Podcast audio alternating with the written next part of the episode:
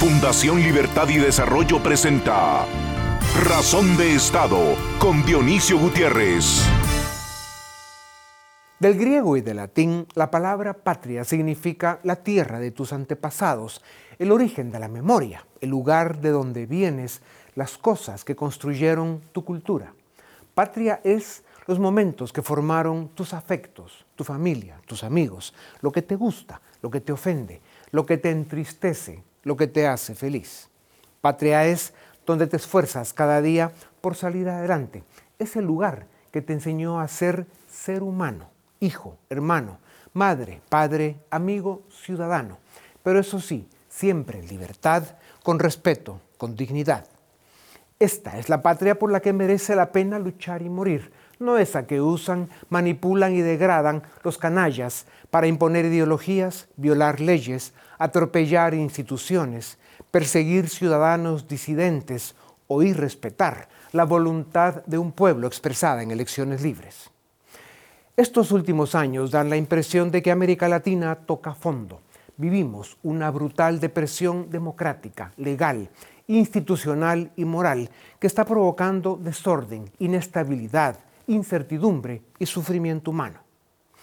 Después de las infames y criminales dictaduras conocidas en países con gobiernos autoritarios como México, Guatemala, Bolivia y algunos otros, políticos y gobernantes delincuentes se disputan las prebendas de la corrupción, el narcotráfico y la impunidad. La desvergüenza, el descaro y la hipocresía se enseñorean en los poderes del Estado hasta poner al desnudo las lacras y desafueros que destruyen naciones, niegan derechos y mutilan libertades.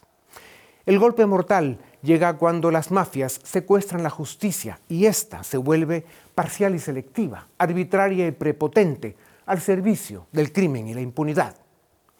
Para comprender el presente debemos responder a los por qué y explicar los cómo y cuándo nos perdimos en el laberinto de las democracias de mentira y las republiquetas de matones con presidentes corruptos, diputados oportunistas y jueces indignos. La identidad de los pueblos, su forma de ser y de responder a la vida dependen de su historia, de lo que les tocó vivir y del valor con el que enfrentaron sus momentos estelares, los que definieron su rumbo, los que marcaron su cultura, los que determinaron su destino. Por eso, las naciones de América Latina deben luchar porque la vida sea ascender de la ignorancia al conocimiento, de la cobardía al valor, de la opresión a la libertad, de la pobreza al bienestar, de la desesperanza a la ilusión.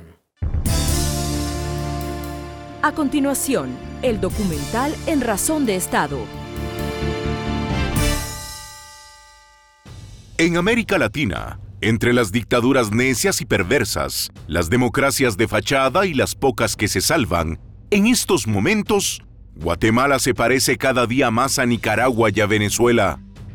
La buena noticia es que el 14 de enero de 2024, esto cambiará. En México, AMLO está gastando en populismo puro y duro para comprarse la próxima elección. Cuidado, mexicanos. En Bolivia, el narcoexpresidente Evo Morales, en lugar de estar en alguna cárcel como corresponde, pretende volver al poder después de un intento de anular las elecciones de 2020, cuando el pueblo lo echó del país y se fue a esconder a México. Luis Arce, su expupilo, hoy presidente y peleado a muerte con Evo, se disputa el primer puesto para dirimir quién le ha hecho más daño a Bolivia donde los casos de acoso y violencia política aumentaron un 8% entre 2022 y 2023, y se estima que hay cerca de 300 presos políticos. Sobresalen en Bolivia el encarcelamiento de la expresidenta Janine Áñez, la detención del líder opositor y gobernador de Santa Cruz, Luis Fernando Camacho, y el constante hostigamiento y persecución contra el líder opositor, expresidente y ojalá pronto futuro presidente de Bolivia, Jorge Tuto Quiroga, la voz más crítica contra el gobierno del MAS y contra los gobiernos corruptos, populistas y autocráticos del mundo.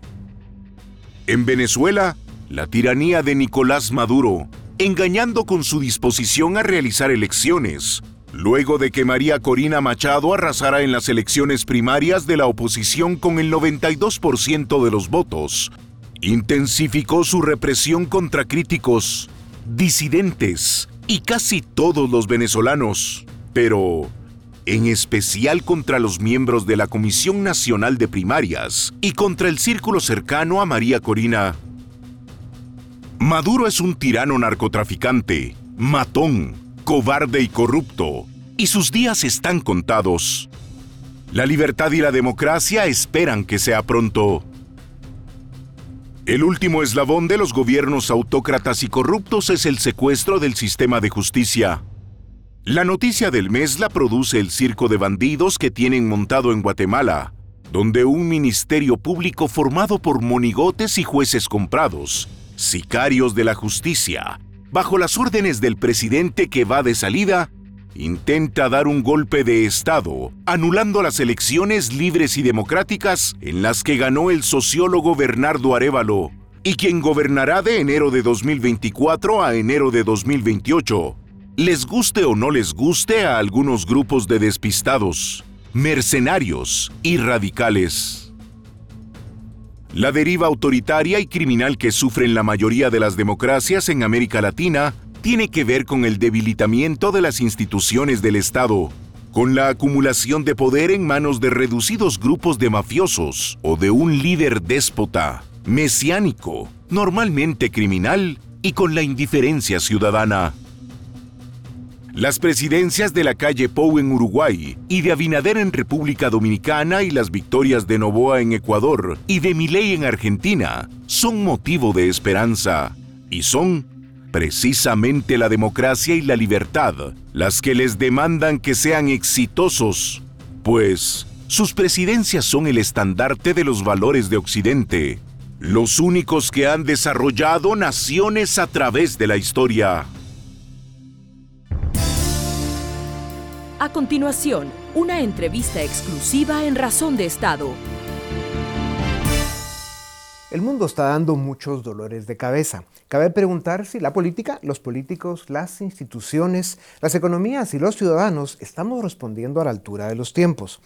Iberoamérica, en especial la América Latina, parece estar atrapada en el tiempo.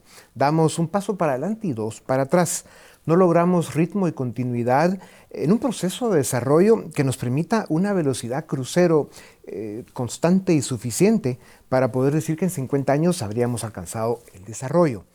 Para conversar sobre lo que viene en 2024 y después en Iberoamérica y el mundo, tengo el privilegio de presentarles a Iván Espinosa de los Monteros, ciudadano español, profesional de la economía y la empresa, con maestría en administración eh, de la escuela Kellogg de la Northwestern eh, una prestigiosa universidad de Estados Unidos.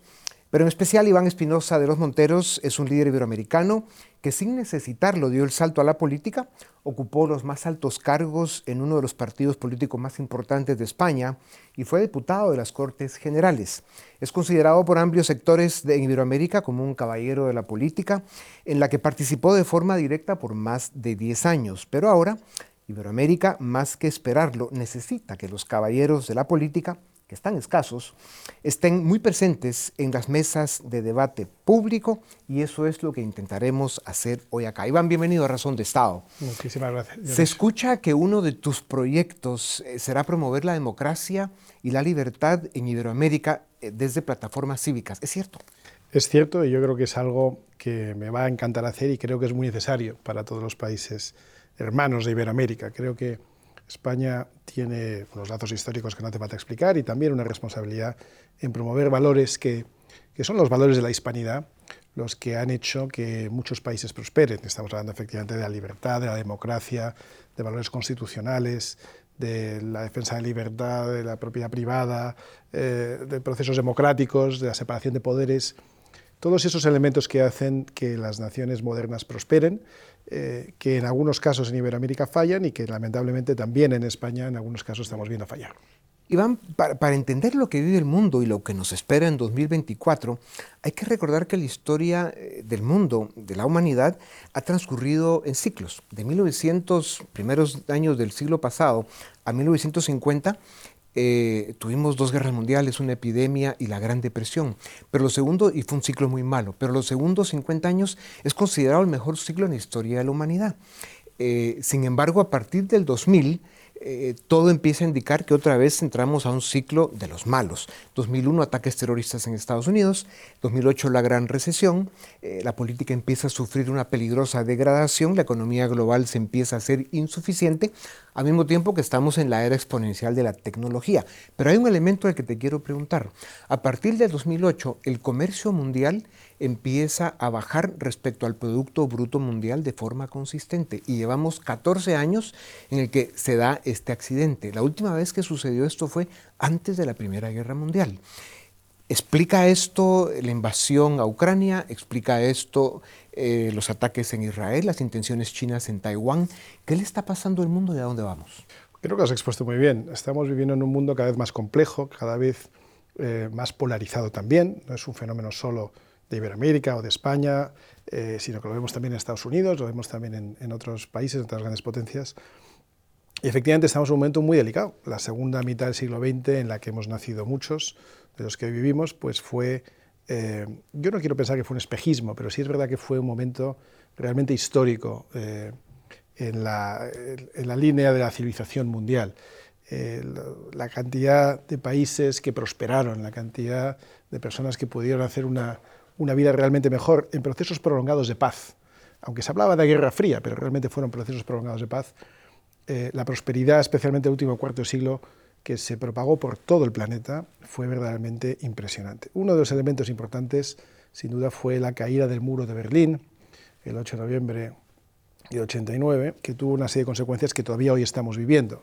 Para mí, una de las más importantes es cómo esos valores, los que hemos hablado antes, la libertad, la democracia, la separación de poderes, la propiedad privada, en fin, eh, la libertad también en el ámbito económico, da por, por una victoria, eh, se da por ganada la guerra fría frente a la izquierda y baja los brazos, permitiendo que la izquierda se reorganice, cosa que hemos tenido que sufrir ya a partir del final de los años 90, en el caso de Iberoamérica, pues muy claramente con la creación del Grupo de Puebla, hoy el Foro Sao Paulo, en el caso eh, de Estados Unidos, no es exactamente de izquierda, pero los sucesos trágicos del 11S del 2001 generan un cambio de ciclo terrible. En España, por poner otro ejemplo, los sucesos del 11 de marzo del 2004 hacen un cambio de paradigma.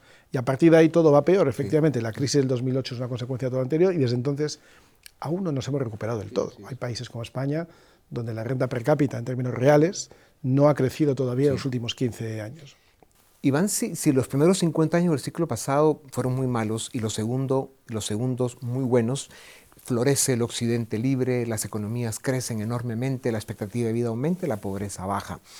Eh, llevamos ya 20 años de un deterioro peligroso en el mundo. La política ha sufrido una degradación eh, ofensiva. Eh, los políticos no están a la altura, la mayoría, hay excepciones y las conocemos, pero en realidad eh, la deriva autoritaria que, está viviendo sobre todo América Latina y el mundo son muy peligrosas. ¿Cómo se corrige esto?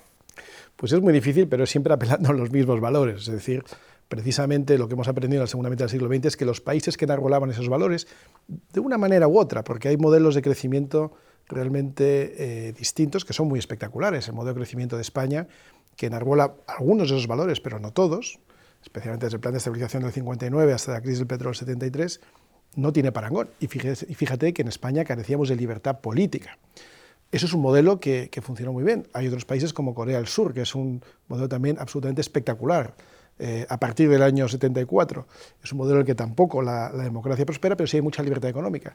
Pero aquellos sitios donde hay libertad económica y democracia, donde hay un propósito común, donde hay una serie de instituciones que funcionan y una ciudadanía, una población que cree en ciertos valores comunes, por encima de las diferencias políticas que son naturales y son hasta sanas, donde hay, digamos, eh, un turno pacífico entre unas ideas y las contrarias, donde todo se produce dentro de unos límites y parámetros de relativo sentido común, ahí es donde realmente se produce la prosperidad. Y ahí hemos visto muchos ejemplos de países que han seguido adelante y lo han hecho muy bien. Hoy tenemos, lamentablemente, esa polarización y esa tendencia que tú dices a, que haya eh, una caída de la división de poderes, una caída de la democracia y en algunos países, pues efectivamente, de regímenes autocráticos.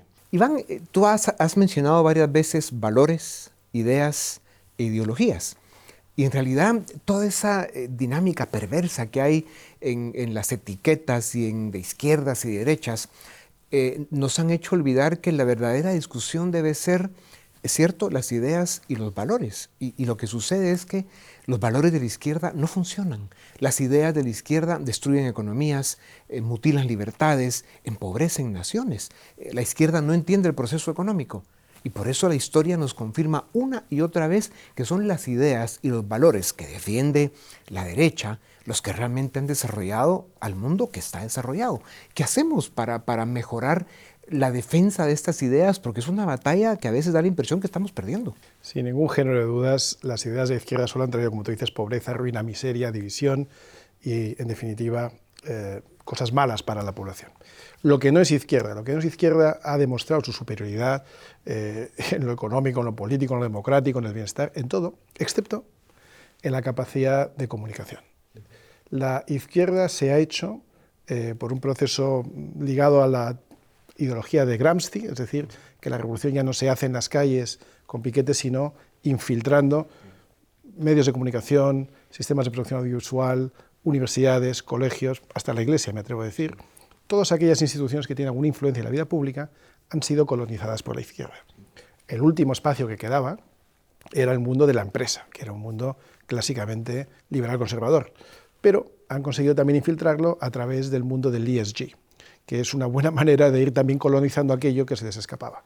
Y hoy en día ya ni siquiera la empresa, ni grandes bancos, ni grandes multinacionales están exentas de esa terrible influencia que hace mucho, mucho daño. Lo hace, como digo, en el orden, político, en el económico, en el de bienestar y en las libertades. Tú, em, cuando dices eso, em, eh, creo que entre líneas lo afirmas, el populismo em, y el autoritarismo, eh, que va un poco más a la captura de los sistemas de justicia, son eh, los dos abusos más recientes que estamos viendo en la izquierda latinoamericana, sobre todo. Están secuestrando los sistemas de justicia y están implementando lo que hizo el peronismo en Argentina, lo que está haciendo López Obrador en México, Lula en el Brasil, lo que intenta hacer el, Evo moralismo en, Bolivia, que también es lo que sucede de alguna manera en España, que desde el Estado, endeudando, gastando, imprimiendo moneda, eh, que tiene consecuencias gravísimas, van construyendo una base clientelar que son votos y así es como esta gente se mantiene en el poder. Eso es terrible para Iberoamérica. Bueno, es efectivamente una receta probada, demostrada y puesta en práctica muchas veces.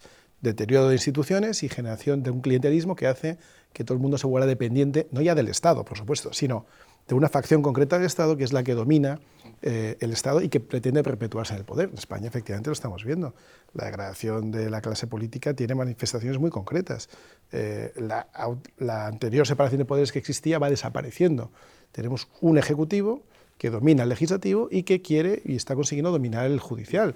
En España, mediante el Tribunal Constitucional, mediante eh, el intento de colonizar también el Consejo General del Poder Judicial y la Fiscalía, que como dijo en su momento Pedro Sánchez, ¿de quién depende? Quiere decir que depende de mí, de Pedro Sánchez. Estos son procesos que eran inimaginables hace 15 o 20 años, que son producto también, yo creo, del letargo de los votantes que ya se cansan, se cansan de, ver eh, constantes peleas, se cansan de ver constantes discusiones y que ya van perdiendo la sensibilidad y van perdiendo la capacidad de reacción y de sorpresa ante estos avances, que son avances en deterioro de sus propios derechos de la ciudadanía. Y se les como decíamos antes, la izquierda domina bien el mundo de las ideas, de la comunicación eh, y de la infiltración cultural, y se les hace creer que hay un riesgo enorme que es la ultraderecha. Y es una gran mentira.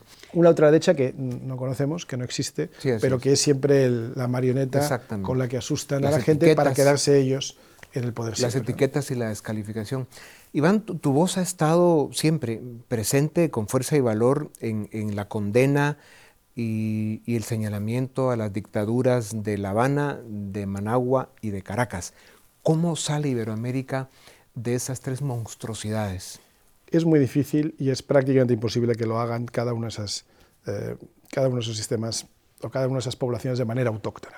Lo que la izquierda siempre ha hecho muy bien, la izquierda siempre tenido un carácter internacionalista, ha hecho su cántico, su cántico es la internacional, lo que hace muy bien es apoyarse unos a otros. Como digo, utilizan cosas como el, el Foro de Sao Paulo para apoyarse unos a otros y van eh, captando y van colonizando los distintos países. Es muy difícil que desde dentro, en Cuba o en Venezuela o en Nicaragua, se pueda producir una contrarrevolución y una recuperación de las libertades. Es necesario que haya un compromiso de la comunidad internacional.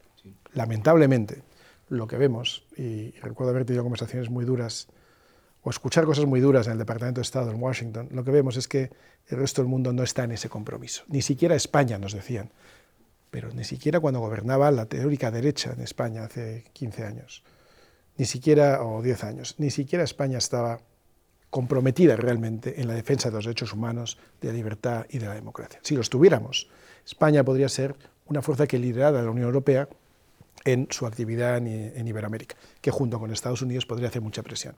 El problema es que ni siquiera España es capaz de denunciar el régimen chavista o el régimen castrista o el régimen de Daniel Ortega. Y si no es capaz de denunciar y de atacar, cuando digo atacar, combatir esos regímenes totalitarios, imagínate en los demás países que están siempre en procesos dubitativos de un paso hacia democracia, un paso hacia atrás, un paso hacia autocracia, un paso hacia atrás. España debería estar liderando eso y está haciendo lo contrario. Para América Latina es debido a muerte el que se recupera la democracia en México, que pierda Morena y el, partido de López Obrador. Mi ley es una esperanza que debe ser exitosa en Argentina y eso podría recomponer las fuerzas eh, en América Latina. Sin duda, las, las pequeñas buenas noticias que vamos viendo en un lado o en otro eh, son motivo de esperanza. Mi ley en Argentina es un motivo de esperanza muy claro, su discurso de inauguración o de toma de posesión ha sido clarísimo. Eh, como siempre, prudente, prudente, realista y como siempre con el riesgo de no poder ejecutar aquello que ha venido a ejecutar, porque la resistencia entre los sistemas siempre es potente. Iván, eh, la invasión a Ucrania, el ataque a Israel, las amenazas, la amenaza china a Taiwán, el occidente libre dando señales de cansancio, incluso a veces de decadencia, ¿está el mundo a punto de reventar? Bueno, el mundo está en tensión permanente. Eh, yo quiero creer también que ahora somos mucho más conscientes de lo que pasa en todas partes y quizá por eso nos da la sensación de que hay de que hay más tensión o más violencia de la, que, de la que ha habido antes. Realmente ha habido violencia siempre. Lo que sucede ahora es que la decadencia de Occidente, precisamente por esa pérdida de valores, de ideas, pues esa incapacidad de defender principios claros, mm, digamos que da esperanzas, eh, hace que otros se envalentonen y se permitan cosas que hace unos años no se hubieran permitido.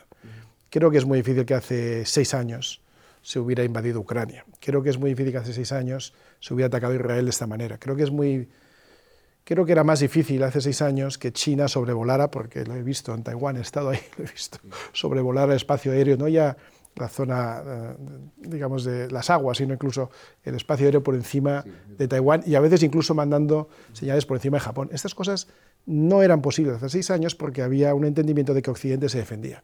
Hoy, Occidente, que carece de liderazgos fuertes y sobre todo carece de liderazgos comprometidos con estos valores, no es, un, no es una pieza que haga que los autócratas eh, limiten sus aspiraciones.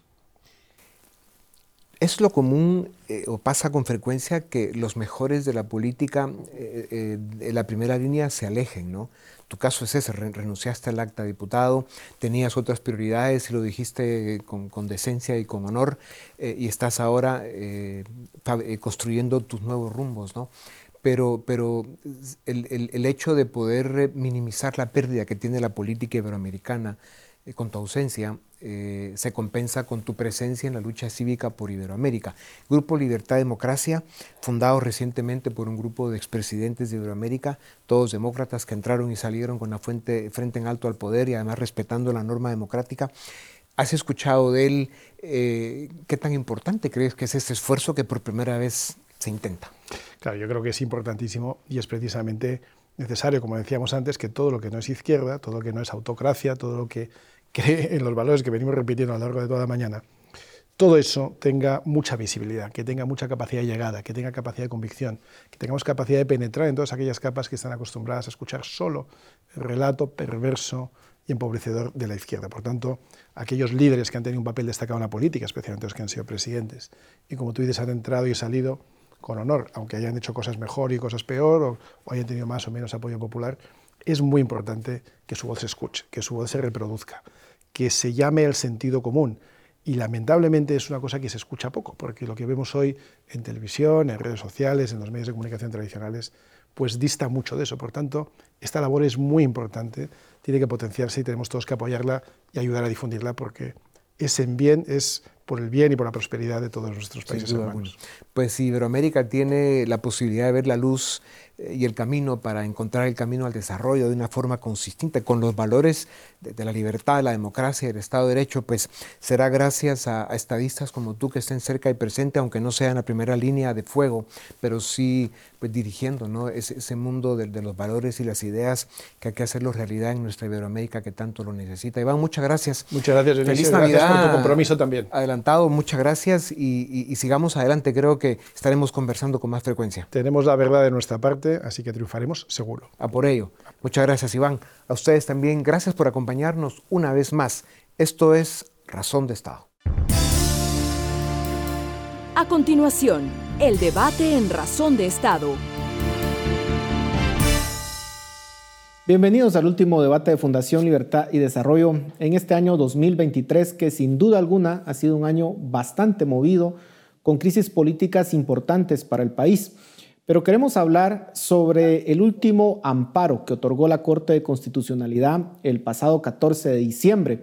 Y vamos a hablar con los actores principales de ese amparo. Un grupo de ciudadanos presentó este recurso ante la Corte de Constitucionalidad hace algunas semanas y queremos platicar con ellos sobre cuál fue el proceso que los motivó, pero sobre todo qué implicaciones tiene el, ese fallo o ese amparo otorgado por la Corte de Constitucionalidad. Para ello contamos con Edgar Ortiz, quien es director del área legal de Fundación Libertad y Desarrollo, y con Javier Urizar, abogado de derechos humanos. Ambos, muchas gracias por estar con nosotros. Eh, Edgar, quisiera empezar contigo. ¿Qué implicaciones tiene este fallo? Pero más importante aún, ¿qué peligros veían ustedes eh, para la democracia del país en su momento y que los motivó a presentar este recurso ante la Corte de Constitucionalidad, porque hay algunas personas que negaban que había un peligro para la democracia del país. ¿Qué hechos concretos vieron ustedes? Paul, muchas gracias primero y segundo, como soy director del área legal de la Fundación, aprovecho a aclarar que este fue un esfuerzo cívico a título personal. Javier Urizar, que está con nosotros, es quien eh, eh, en quien se unificó personería del lado de los interesados. Ellos fueron los interesados, yo fui el abogado de la causa. Y lo que a nosotros nos, nos motivó fue que había demasiados eventos eh, que tenían lugar en el país que nos daban a entender que peligraba la transición democrática. Es decir, desde el 12 de julio, cuando un juez penal suspende al partido Semilla y dice, no solo suspendo al partido, sino que además eh, niego la adjudicación de cargos y cualquier efecto posterior, eso significaba que había una intención clara, manifiesta y directa de que, de que no tomara posesión el partido. Y de hecho, la Corte Constitucional en su sentencia lo reconoce. Lo reconoce desde el amparo provisional, recordando que lo presentamos el 6 de octubre. Ahí la Corte dice, sí, hay una amenaza real, tangente, eh, tangible, y lo reconoce luego en la sentencia. Entonces, esa fue la, principal preocupación. Y luego había otro tipo de, preocupaciones que venían relacionadas con, eh, por ejemplo, hipótesis desde el Congreso, desde los órganos electorales, de que no se reconocería el partido. Por ejemplo, recordando que el Congreso de la República en algún punto desconoció a la bancada Semilla en 24 horas, por ejemplo. Eso te daba a entender que había intenciones manifiestas del Congreso de desconocer a la bancada y quizás desconocer la toma de posesión. Em, y luego teníamos también indicios desde la Fiscalía, desde el Ministerio Público, que nos daban a entender que había una intención de, en última instancia, ya sea eh, revertir el resultado electoral o buscar de alguna forma eh, alterar, alterar esos, esos efectos de las elecciones. Entonces, desde octubre veíamos con preocupación las amenazas y obviamente se fueron acrecentando como lo vimos con el paso del tiempo. Javier, ustedes vieron este, todos estos hechos que ya nos narró Edgar. Pero muchos ciudadanos lo ven y sin embargo no actúan, se preocupan, pero no hacen mayor cosa. Sin embargo, ustedes dieron un paso importante que fue presentar este recurso ante la Corte de Constitucionalidad, lo cual obviamente los ponía en el foco de atención. Y hay que decirlo, siempre en este tipo de cosas pues hay riesgos, ¿no? Eh, ¿Qué los motiva, Javier, como ciudadanos a poner este recurso? Gracias. Pues eh, yo considero que de lo que hablamos con las compañeras y compañeros con los que presentamos el recurso, que nuestra motivación era precisamente evitar que el golpe de Estado se consumara. nosotros, nosotros y nosotros, como pueden ver en las fotografías, realmente eh, no vivimos o no hemos vivido buena parte de nuestra vida en las dictaduras militares de, de antaño en el país. Conocemos bien la historia, claro, y conocemos los problemas en la región, pero no era algo que personalmente hayamos vivido en su mayoría. Y tan solo escuchar lo que había ocurrido y saber lo frágil de nuestra democracia nos hacía pensar que no podíamos eh, permitir correr otra vez el riesgo de perder la democracia. Creíamos que teníamos que tomar un rol muy activo y aprovechar nuestras, pues el privilegio que habíamos tenido de eh, lo que estudiamos, de las profesiones a las que nos dedicamos y aportar desde nuestros espacios, desde nuestras oportunidades para combatir esta crisis. Javier, y claramente esto es una actividad que hicieron ad honorem, que no recibieron ninguna remuneración por eso. Totalmente, totalmente gratuito, puro compromiso democrático. Edgar, hablemos del, del amparo que les otorgaron. ¿De qué forma ese amparo protege la toma de posesión de los candidatos electos el próximo 14 y 15 de enero? Hablemos ya de, la materia legal. Sí, Paul, yo creo que hay tres puntos clave de la sentencia que, hay que tomar en cuenta. El punto número uno es que la Corte está reconociendo la amenaza de que había un, una posibilidad de que no se diera la transición. Entonces, en el primer punto, la Corte dice, mire, el Congreso no puede prestarse a interpretaciones manipuladas o incorrectas para poner como pretexto que la suspensión del partido o la investigación penal hacen que no pueda calificar las credenciales. Hay que recordar a la población que es el Congreso de la República el que juramenta el binomio presidencial. ¿De acuerdo? Entonces, esa amenaza la cierra. Dice, mire, no, tiene que darle posesión. No, no caben excusas de que la orden judicial de suspensión del partido, por ejemplo, pudiera ser un obstáculo. Punto número dos, nos dice, recuerden que los resultados electorales son inalterables. Ya hubo las etapas eh, correspondientes para cuestionar los resultados. De hecho, la propia Corte nos recuerda que por un fallo de la misma Corte se repitieron en, julio eh, las audiencias de revisión de escrutinios. Entonces dijo, miren, eso ya murió.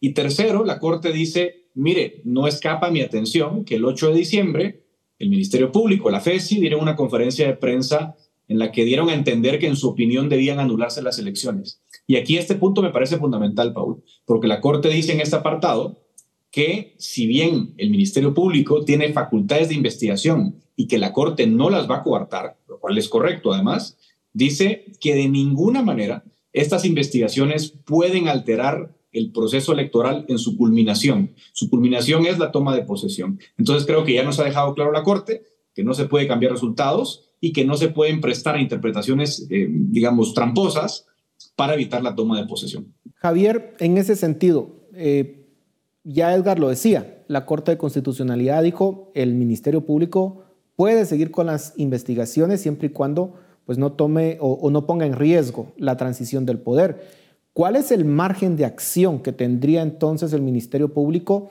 de acuerdo a esta sentencia? Pues yo considero que en primer punto deja la, la, sentencia deja de una vez claro que lo que se mencionó en esta conferencia de prensa del 9 de diciembre eh, no puede tener efecto. Esto que mencionaba el Ministerio Público de que consideramos que las elecciones son nulas, se deben anular las elecciones, esto simplemente no va a pasar, no va a ocurrir. El Ministerio Público no tiene competencia para declarar nulas las elecciones. Eh, y entonces por ese, en ese ámbito, digamos, creo que ya la Corte ha sido muy contundente. En el mismo sentido, lo, lo que se ha relacionado a pretender que no tomen posesión las autoridades electas, digamos, como al final, como mencionaba Edgar, todo esto surgió de una orden del juez séptimo de primera instancia penal ordenando suspender al partido Movimiento Semilla y que sus candidatos no les fueran adjudicados cargos. Esta segunda parte de la orden, que a los candidatos no les sean adjudicados cargos, es eh, eliminada por la Corte, por decirlo de alguna manera, por la CC entonces el Ministerio Público ya no podría invocar esta segunda parte de la orden para decir, miren, ustedes no les pueden adjudicar cargos y si les adjudican cargos están cometiendo un delito, etcétera. No se puede. O sea, ya el 14 y el 15 de enero tomarán posesión todas las autoridades electas y lo que le que corresponde al Ministerio Público es pues su mandato legal, investigar, averiguar la verdad, llevarlo ante las autoridades judiciales competentes y que sean las autoridades las que deciden las juezas y jueces, no el Ministerio Público concluir que hubo estos delitos. Eso lo, se decide en un proceso penal. Edgar, algunos plantean algunos escenarios en donde dicen, por ejemplo, bueno, el presidente electo Bernardo Arevalo sigue siendo secretario general del partido Semilla y por tanto no puede tomar posesión porque eh, pues básicamente no se le permitió renunciar. ¿Tiene algún sentido legal esta afirmación? Gracias por preguntarlo, Paul, porque creo que ahora en la, era de las redes sociales es el tipo de cosas que, uno ve, ¿no? Y me parece importante aclararlo. Eh, a ver, efectivamente, el presidente, eh, el presidente de la República tiene vedado por mandato constitucional favorecer a partido político alguno. Su, mandato, a partir de que toma posesión, es representar a los guatemaltecos y no a su partido. Ahora bien, ¿qué implica eso? Bueno, implica que si el presidente de la República, por ejemplo, no ha renunciado a su Secretaría General el 14 de enero, deja de ser secretario general, no deja de ser presidente. O sea, aquí, aquí es eh, cuestión de cuál es la incompatibilidad. La incompatibilidad es yo no puedo ser presidente y también eh, jefe de mi partido. Puedo ser presidente y, dejo de ser automáticamente jefe de mi partido. Entonces, esa interpretación tendenciosa que le han tratado de dar algunos de, imagínense que por un, por un, por un trámite administrativo no pueda tomar posesión, es simplemente infundado. De hecho, y esto es algo que habría que también mencionar, Paul, la propia orden de la Corte Constitucional está diciendo que eh, no se puede suspender partidos durante el proceso electoral y que esa suspensión no puede afectar los, las etapas posteriores del proceso electoral, con lo cual, en mi interpretación, con esa sentencia de la Corte, incluso el registro de ciudadanos puede procesar la renuncia de Bernardo Arevalo, con lo cual incluso ese punto desaparecería. Pero bueno, eso ya es una, una derivación que hago yo de la sentencia.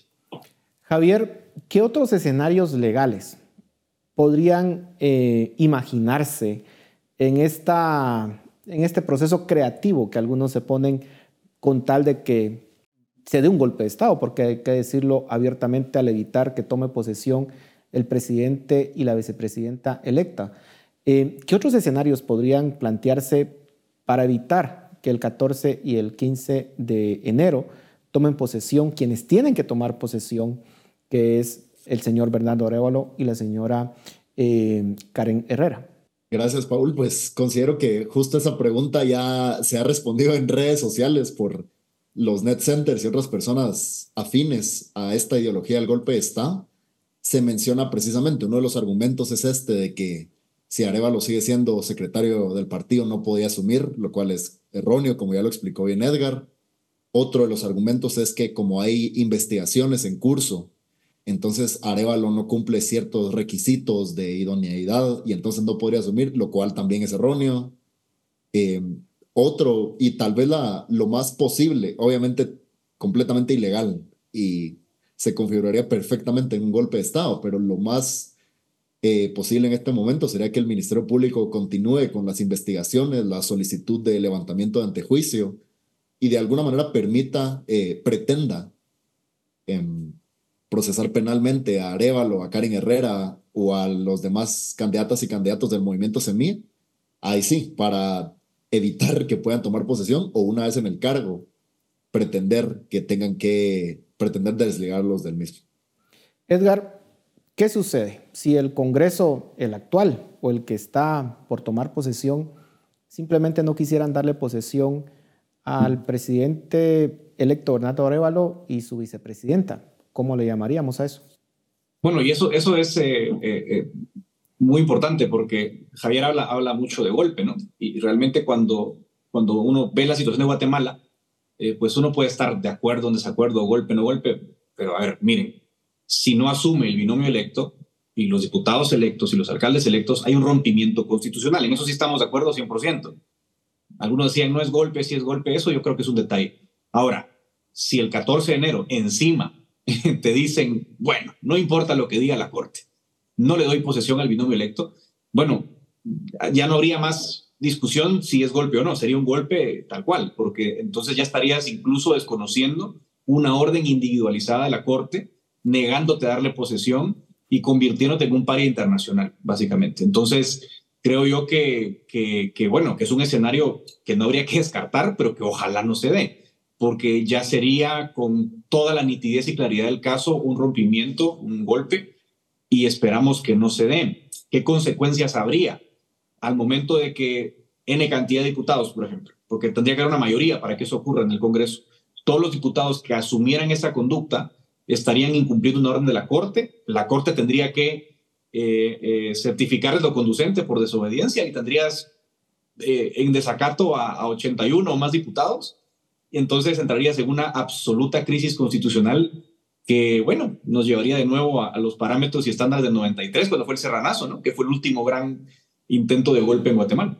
Bueno, ya me quedan pocos minutos, pero quisiera hablar sobre el rol que ha tomado el MP en todo esto, porque ha sido sin duda alguna el actor principal en todo este intento de querer boicotear las elecciones y la transición pacífica del poder. Javier, ¿cómo evalúas el papel del Ministerio Público? Ahí sí creo que la respuesta es lamentable y totalmente eh, condenable. Lo que ha hecho el Ministerio Público eh, precisamente ha sido ponernos en el mapa, otra vez, en el, en el mapa de análisis global, precisamente como el actor que ha liderado el golpe no solo con estas solicitudes de suspensión del partido, los allanamientos, o sea, hemos visto acciones del Ministerio Público de falta de respeto a todo el sistema electoral, a la ciudadanía que participó en las elecciones, a la totalidad de guatemaltecas y guatemaltecos que votaron y que no votaron también con actos eh, inéditos, pero en el mal sentido, ¿no? Llevarse las actas originales, hacer eh, girar órdenes de captura contra funcionarios electorales, contra miembros de los partidos y también iniciar otros procesos espurios, eh, absurdos en contra de personas que han manifestado disidencia contra el golpe, personas que han, eh, han sido muy vocales sobre la necesidad de mantener el orden y sobre condenar los actos del Ministerio Público.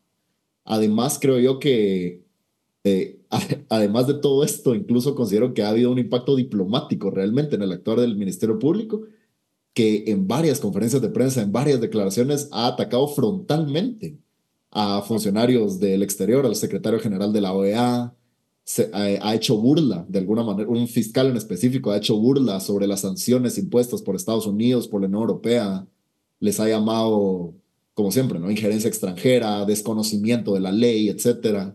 Entonces, el daño que le ha hecho el Ministerio Público a la democracia y a la reputación de Guatemala a nivel internacional creo que ha sido muy grave. Edgar, ¿qué precedente se sentó en este proceso electoral cuando vemos a un ministerio público pidiendo que se anulen las elecciones. Eh, ¿Cómo calificar eso? Y ya nos queda segundos y contigo terminamos. Lo califico como una desgracia. Y fíjate que a mí me preocupa más el 2028 que el 2024, porque la pregunta que tenemos que hacernos los guatemaltecos es cómo vamos a recuperar la confianza en el sistema electoral, porque yo creo que mucha gente que no solo participó en juntas receptoras de votos o en juntas electorales, sino gente que ha trabajado en el, en el Tribunal Supremo Electoral, pues verá con mucha preocupación el futuro que les espera después de lo que vimos. Entonces, me parece que la conversación que tendrá que empezar en enero es cómo reconstruir ese tejido institucional que hemos perdido. Bueno, a ambos les agradecemos muchísimo por su tiempo y gracias también, no solamente por el tiempo dedicado al programa en este momento, sino por el tiempo dedicado a esas acciones que finalmente han terminado con salvar la democracia del país. Un grupo de jóvenes que sin duda alguna entran a la historia de nuestra democracia como auténticos héroes. Muchas gracias y a ustedes gracias por su atención. Feliz año, felices fiestas. Razón de Estado con Dionisio Gutiérrez es una producción de Fundación Libertad y Desarrollo.